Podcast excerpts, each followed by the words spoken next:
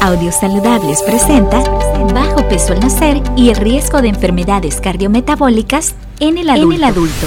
Por lo general, siempre se piensa que las circunstancias que rodean a un bebé al nacer no tienen relación con las enfermedades en el adulto.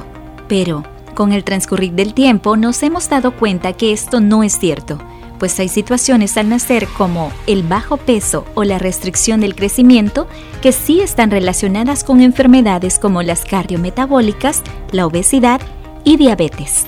Es así como surgió la hipótesis de Barker a finales de la década de los 70.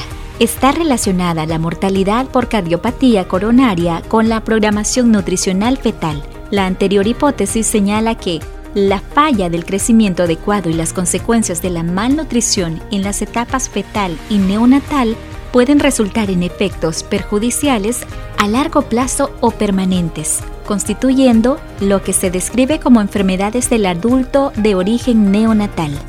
Entre estas enfermedades tenemos obesidad, enfermedad cardiovascular, hipertensión arterial, accidente cerebrovascular y cáncer por lo tanto, es importante tener un buen control y conocimiento desde la gestación para luego recibir un mejor tratamiento del déficit nutricional en la etapa neonatal.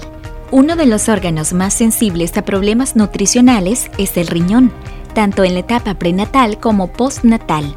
El bajo peso al nacer como la restricción del crecimiento intrauterino se ha visto asociado a un menor número de nefronas, que son células de riñón, lo cual predispone en la edad adulta a hipertensión arterial y enfermedades renales. Cuando hablamos de nutrición en la etapa neonatal, el objetivo tampoco debe ser un aumento descontrolado de peso sin una programación nutricional establecida, pues en ocasiones, por desear un aumento rápido de peso, desbalanceamos el aporte adecuado de nutrientes como los carbohidratos, lípidos y proteínas.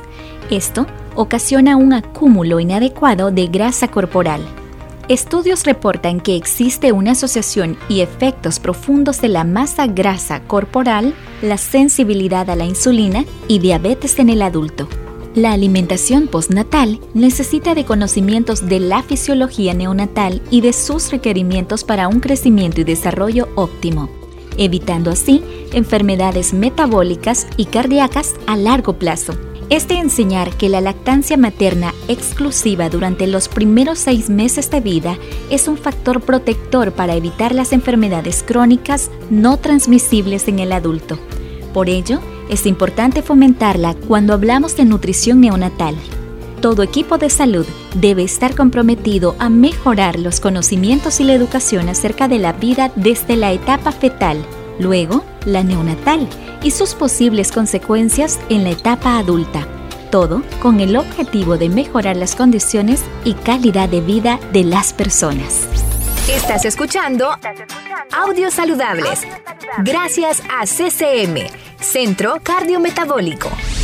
Recuerda que un estilo de vida activo viene acompañado de mucha salud. Este artículo fue escrito por el doctor Amílcar Herrera, pediatra neonatólogo